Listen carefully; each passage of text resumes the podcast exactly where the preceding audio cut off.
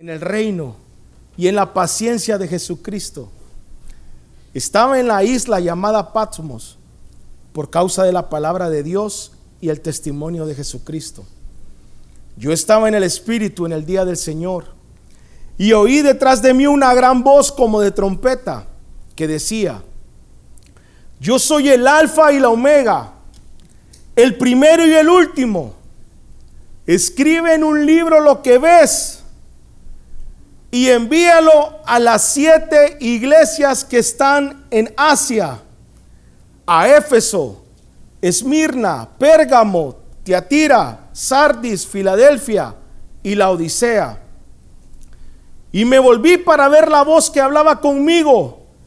Y, y vuelto vi siete candeleros de oro y en medio de los siete candeleros a uno semejante al Hijo del Hombre, vestido de una ropa que llegaba hasta los pies y ceñido por el pecho con un cinto de oro.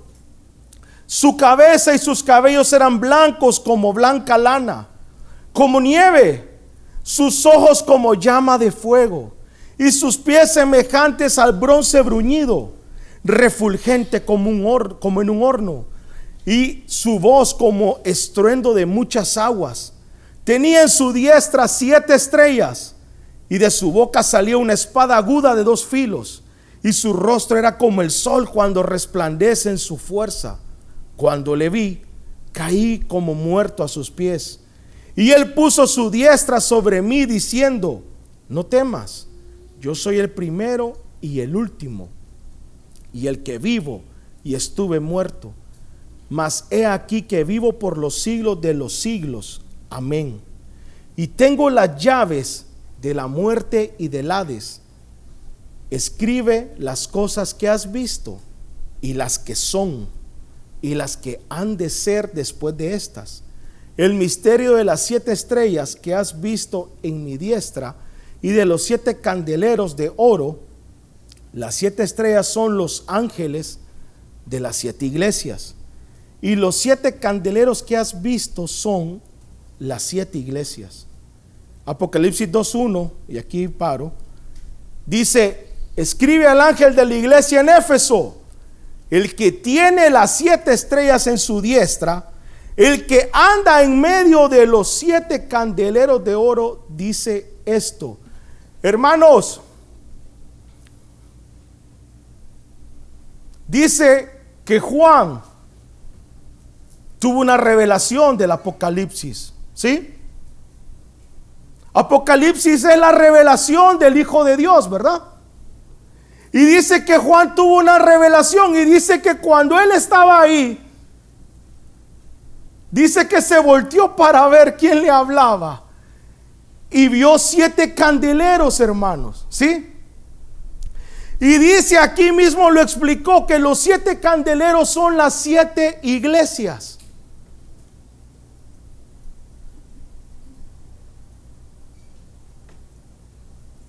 Son las siete edades de la iglesia, hermano. Pero hermano, dice que en medio de los candeleros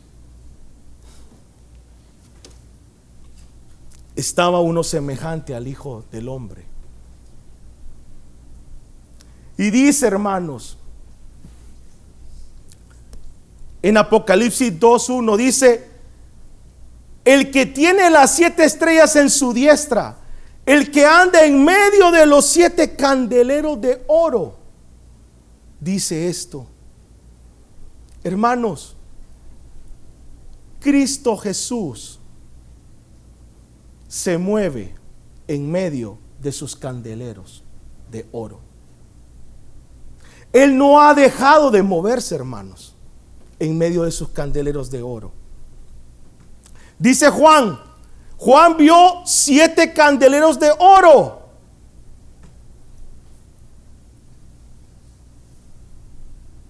Dice que son las iglesias, ¿verdad?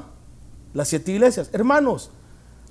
Y dice, y vio a Jesús andando en medio de ellos. Dice, el que anda en medio de los candeleros, nunca dice el que anduvo, no dice el que andará, ¿Sí? Tiempo futuro, ¿verdad? Y en aquel día, ¿verdad? No. No dice el que anduvo, no dice el que andará, dice el que anda en tiempo presente, hermanos. ¿Sí? El que anda en medio de sus candeleros de oro. Hoy,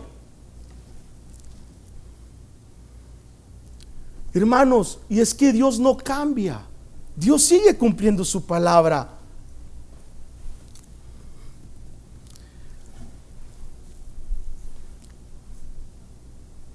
Ahora, antes de entrar al tema, lo que les quiero compartir, quiero, quiero que entiendan algo. Cuando hablamos de iglesia, hermanos, yo no estoy hablando de un templo físico, ¿sí? Cuando hablamos de iglesia, hermanos, y en la Biblia, cuando está hablando y se está refiriendo a la iglesia, no está, no está hablando de un templo físico. Está hablando, hermanos, de su esposa, ¿sí? Quiero que lo entienda para seguir yo hablando. Hermanos, el edificio, este edificio, usted puede llamarle como quiera. Llámele tabernáculo, llámele templo, santuario, estructura de cemento y hierro, hermano, llámele como quiera, pero la iglesia no es este edificio, es su esposa. Amén. Y hermano, dice que Él se está moviendo en medio de sus candeleros de oro, en medio de su iglesia, en medio de su esposa. ¿Sí?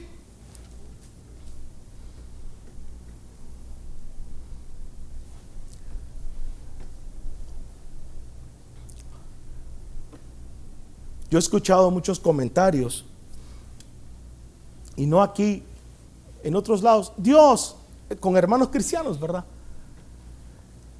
Dios ya no se mueve como antes. Dios ha dejado de moverse, dice la gente. ¿Sí? El fuego de Dios ya no está. Antes era un fuego. La presencia de Dios ha disminuido. Ya no siento a Dios, dice alguien.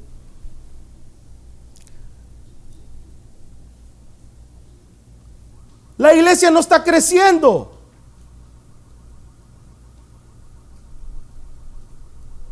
Mejor me voy. Mejor voy a ir a buscar un lado donde yo sienta al Señor. Y hermano, yo quiero decirte algo hoy.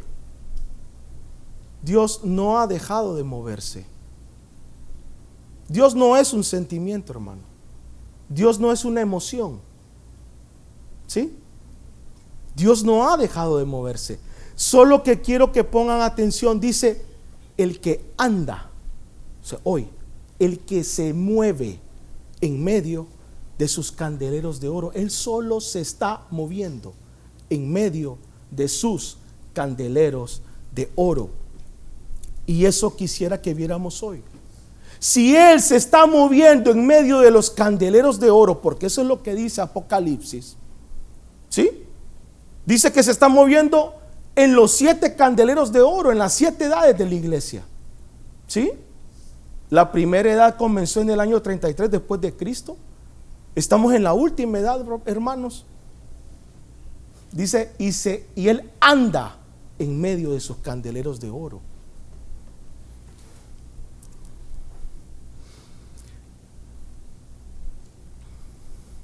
Y hermanos, es que Él sí va a cumplir lo que Él escribió. A mí me encanta ese verso en Hebreos 12.2 que dice, puesto los ojos en Jesús,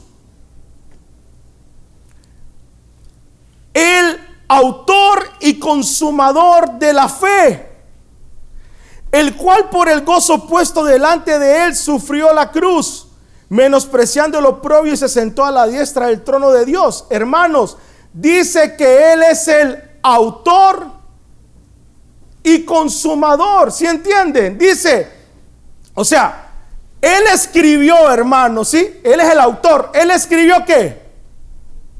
Él escribió la Biblia y Él va a hacer que se cumpla. Él no va a dejar caer ni una tan sola palabra, hermanos. Él no va a dejar pasar ni una tilde. Tudito lo que dice ahí lo va a cumplir a cabalidad. Él es el autor y Él va a hacer que eso se cumpla. Y es que, ¿saben? Dios sencillamente escribió lo que ya pasó. Hay un hermano, me gusta el comentario y dice, vamos de regreso al futuro, dice. Vamos a donde lo que ya pasó, pasó. Eso dice Eclesiastés, hermanos. Leámoslo. Eclesiastés 1.9 dice. ¿Qué es lo que fue? ¿Qué es lo que fue? Lo mismo que será. ¿Qué es lo que ha sido hecho? Lo mismo que se hará. Y nada hay nuevo debajo del sol. ¿Hay algo de que se pueda decir, he aquí esto es nuevo? Ya fue en los siglos que nos han de, que nos han presidido, ¿o no? Hermanos,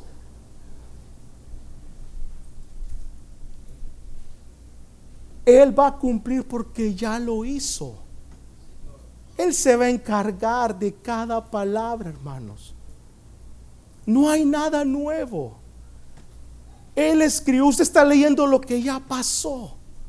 Así que tenga fe, créalo, no se preocupe, vívalo. Entonces, volviendo al versículo que dice, el que tiene las siete estrellas en su diestra, el que anda en medio de los siete candeleros, dice esto. Hermanos, si Él se está moviendo en, medio de sus candeleros de oro, ahora la pregunta es esta. ¿Es usted un candelero de oro? Porque Él sí se está moviendo, hermanos. Solo que se mueve en sus candeleros de oro. ¿Es usted la esposa del Señor? Porque Él sí se está moviendo en su esposa. ¿Es usted la iglesia del Señor? Según la Biblia, hermanos,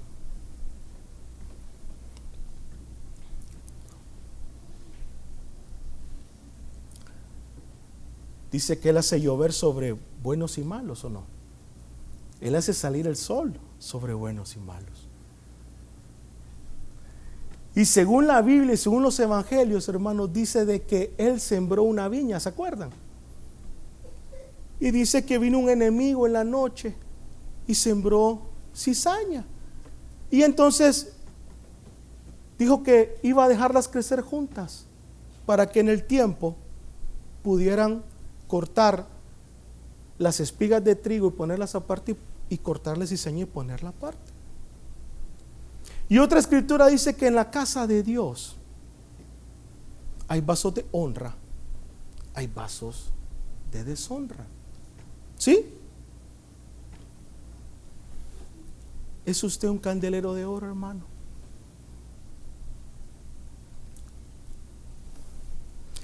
Y eso quiero que miremos. ¿Cómo es un candelero de oro? Para que podamos ver y hacernos una autoevaluación. Quisiera que me acompañaran a Éxodo 25, 31. Éxodo 25, 31 dice, harás además un candelero de oro puro. Hermanos, ¿cómo tiene que ser un candelero? La primera característica es que dice que tiene que ser de oro puro. ¿Sí? El oro puro soporta las altas temperaturas, hermanos. ¿Sabían? El oro puro es un material que se puede moldear como el fabricante lo desee. Le puede dar la forma que él quiera. El oro es un material incorruptible. No se daña. El oro se puede purificar. Qué tremendo, ¿verdad? El oro es un metal que se puede purificar, hermanos. ¿Se recuerdan? El oro, cuando lo sacan y sale con un montón de escoria y con cosas que no son de él, lo someten a altas temperaturas y cuando está con esas altas temperaturas empieza a salir a flote toda la escoria, ¿verdad? Y entonces el fabricante le empieza a quitar. ¿O no? El oro representa la gloria de Dios. El oro brilla. El oro es valioso. El oro es hermoso. ¿A quién no le gusta el oro? El oro es bonito, hermanos, ¿o no? Es hermoso. Su esposa es hermosa, hermanos. La esposa del Señor es hermosa. Es de puro oro, hermanos. ¿Sí? La iglesia será de un hermoso aspecto, de oro. La esposa debe de ser igual al esposo.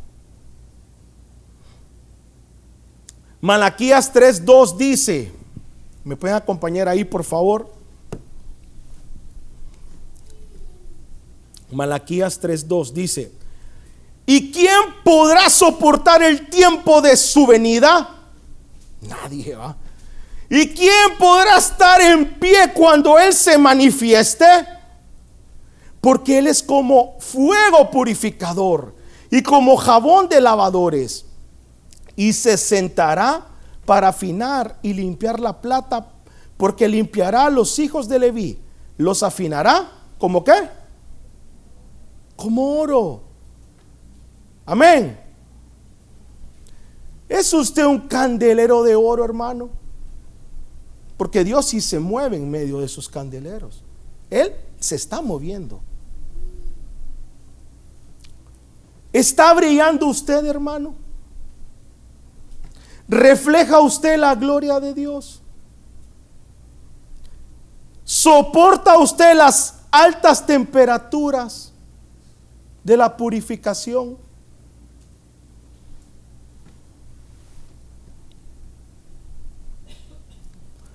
Quisiera que viéramos otra característica del oro, del candelero, perdón. Éxodo 37, 17. Ya estábamos ahí, ¿verdad? No. Éxodo 37, 17 dice, hizo asimismo el candelero de oro puro, labrado a martillo. Hermanos, otra característica del candelero de oro es que es labrado a martillo. Formado a golpes, hermano, ¿o no? Y en otro versículo dice, de una sola pieza lo harás. Hermanos, no es que formaban una parte aquí, otra aquí, no, de un trozo de oro, de ese formaban todo sin que se cortara, hermanos. Una sola pieza, formado a martillo. Le daban martillazos hasta alcanzar la forma deseada. El fabricante lo golpea hasta que encuentre la forma que él quería. El oro soporta los golpes, hermano. El oro soporta los martillazos del fabricante. Hermanos, si esa candelero hubiera sido de latón, se hubiera quebrado. ¿Sí? Tenía que ser de oro.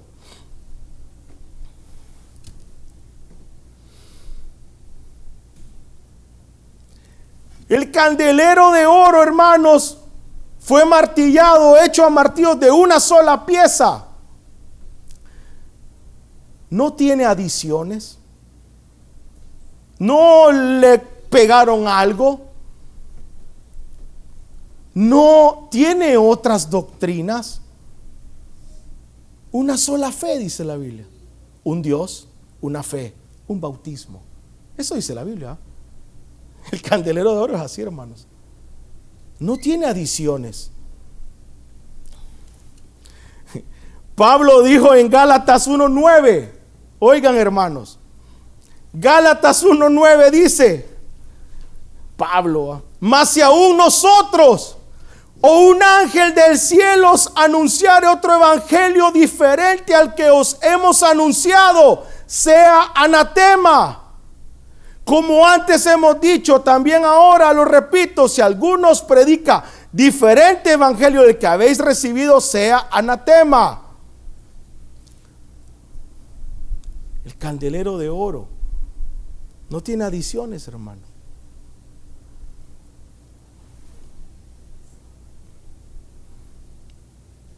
labrado a martillo. Hermanos, en esta tierra, después del Señor Jesús, después de nuestro Jesús, de todo el sufrimiento que Él pasó, de todos esos martillazos y ese vituperio, no hay nadie que se compare a Él y que le pase lo mismo, aparte de su esposa. Su esposa, hermanos, tiene que ser martillada, hecha martillo. Va a pasar por las pruebas, va a ser formada. Carácter, hermanos, carácter. No se nace con carácter. Carácter se forma. ¿Sí? El carácter se forma, hermanos.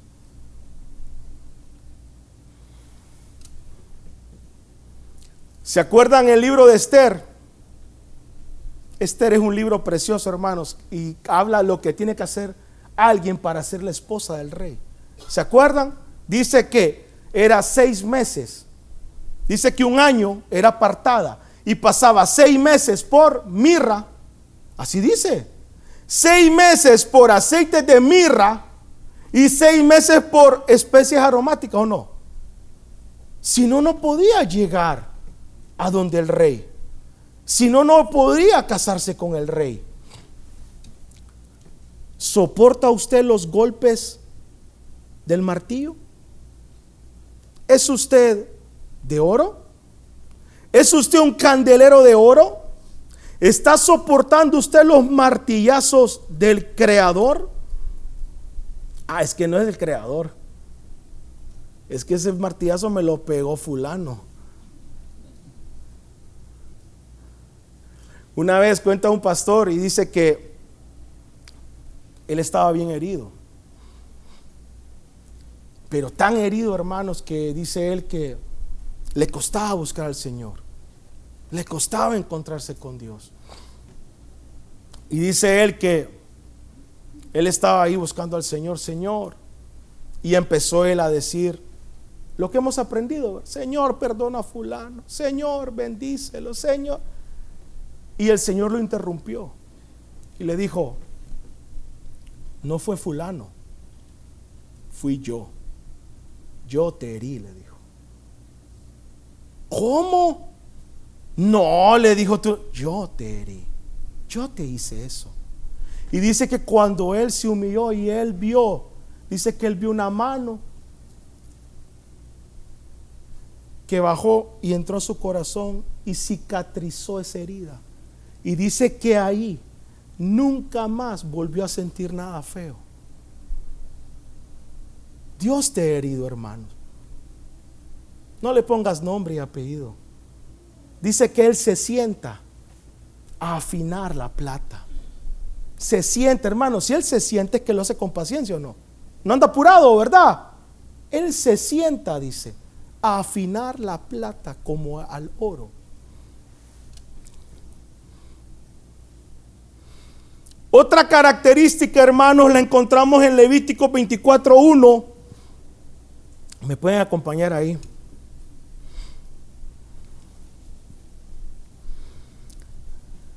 Hermanos, el candelero tenía luz perpetua. Nunca se debía de apagar la luz que tenía el candelero. Dice Levítico 24.1 Habló Jehová a Moisés diciendo, manda a los hijos de Israel que te traigan para el alumbrado aceite puro de olivas machacadas, para hacer arder las lámparas, ¿qué? Durante el día. Continuamente.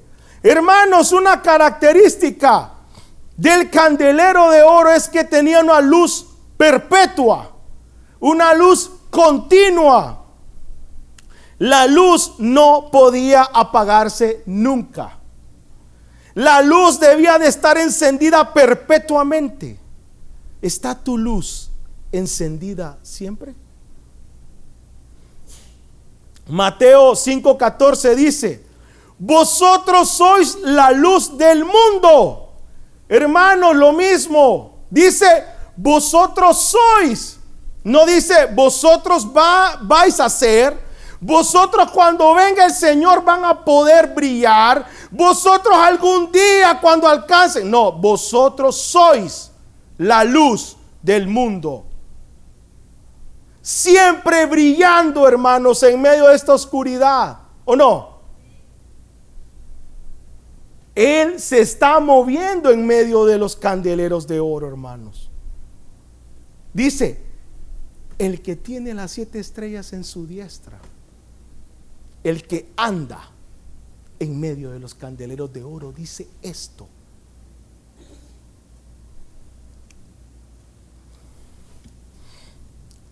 Otra característica, hermanos, del candelero de oro está en Levítico 24.1 Un candelero, hermanos, el candelero de oro, de oro no tiene luz propia. La luz que tiene viene de Dios. Dice Levítico 24.1.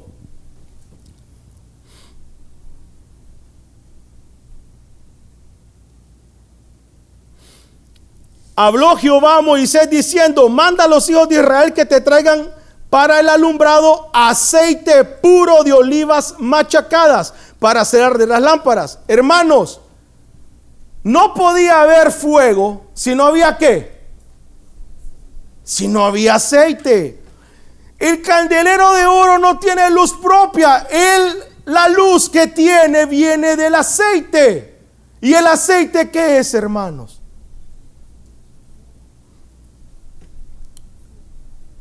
El aceite habla de la unción, pero el aceite es el Espíritu Santo.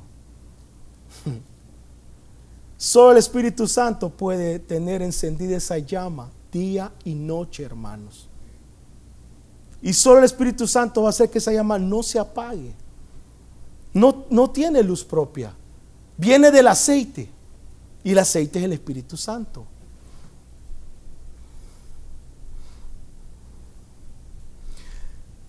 La lámpara no podía producir luz propia. Alguien se la tenía que dar. El aceite le daba el combustible para la luz. Ahora, hermanos, ¿y de dónde sacaban ese aceite? Hermanos, el aceite, la única forma de que lo podían conseguir era de olivas machacadas, ¿o no? Hermanos, no hay otra forma. Ah, es que ahora yo conozco un aceite sintético. Y ese enciende la luz, sí, hermano. Pero una luz que Dios no te pidió. Ahí vamos a ver eso. Hermanos, la única forma de conseguir el aceite para esa lámpara son con olivas machacadas. ¿Sí? Hermanos, si ustedes han visto el proceso, Qué horrible, hermanos. Cómo machacan esas prensas. ¿Sí? Las olivas. Hermanos, para que pueda salir un poquito de aceite. Obed me contaba el otro día. Mire, me dice, estuve viendo, no sé con quién habló, cómo sacaban el aceite de oliva, virgen o extra virgen, ¿va? y me dice, son un montón de olivas y sufren un gran machacamiento y un gran sufrimiento y sacaban un poquito. Tome. Hermanos, la única forma de que esa lámpara se mantenga encendida es con el aceite. Y el aceite, la única forma que usted lo obtenga es con olivas machacadas.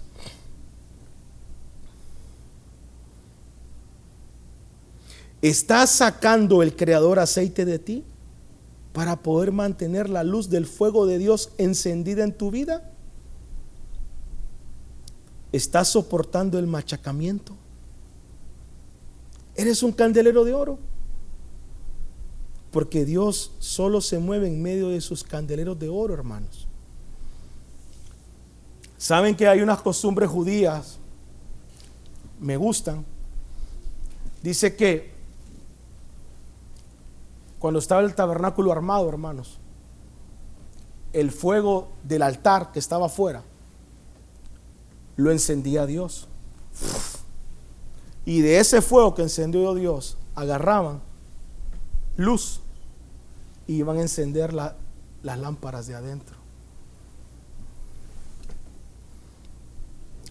Otra característica, hermanos, del candelero de oro, dice, en Levítico 10.1. No puede tener luz extraña. El candelero de oro no admite luz que no venga de Dios. Levítico 10.1, ¿lo tienen? Dice, Nadab y Abiú, hijos de Aarón, tomaron cada uno un incensario y pusieron en ellos fuego sobre el cual pusieron incienso y ofrecieron delante de Jehová fuego extraño que él nunca les mandó. Y salió fuego de delante de Jehová y los quemó y murieron delante de Jehová.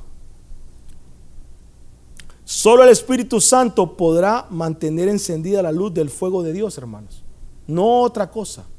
No hay nada más que la pueda mantener encendida. Usted no puede fabricar nada para encender esa luz.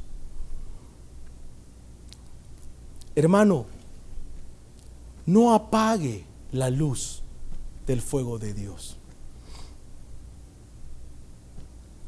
Saben, hermanos, que como usted se viste, y la forma en que usted se viste, puede apagar la luz del fuego de Dios.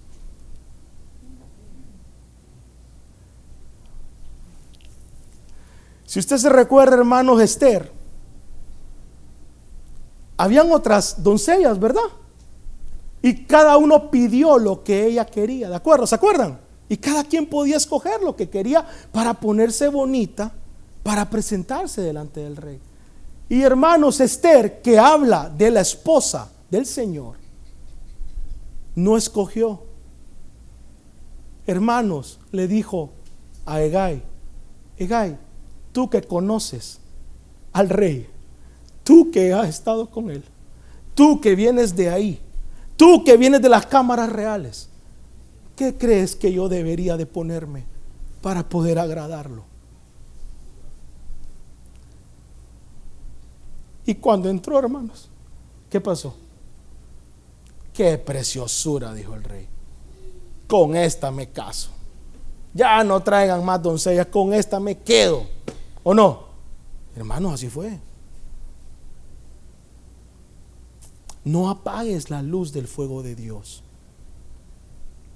¿Quién te aconseja cada vez que compras ropa? ¿El Espíritu Santo o los influencers de YouTube? ¿O la moda? ¿O las revistas? Yo me acuerdo cuando estaba la princesa Diana. ¿Se acuerdan? Una revista Hola. Todos compraban esa revista Hola porque querían ver qué vestido andaba Diana. Para mandárselo a hacer, hermanos. ¿O no?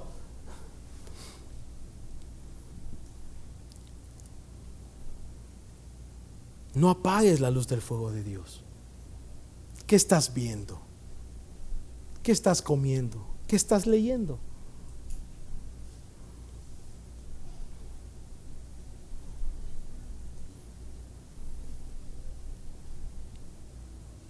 Con el Espíritu Santo, hermanos, vas a poder estar en el lugar santísimo. Hermanos, con el Espíritu Santo vas a entrar al lugar santísimo. Y en el lugar santísimo, hermanos, no hay corrupción. Todo lo corrupto se vuelve incorruptible. Todo lo muerto vuelve a tener, vida. Ahí hay resurrección. Ahí hay vida, hermanos, en el lugar santísimo.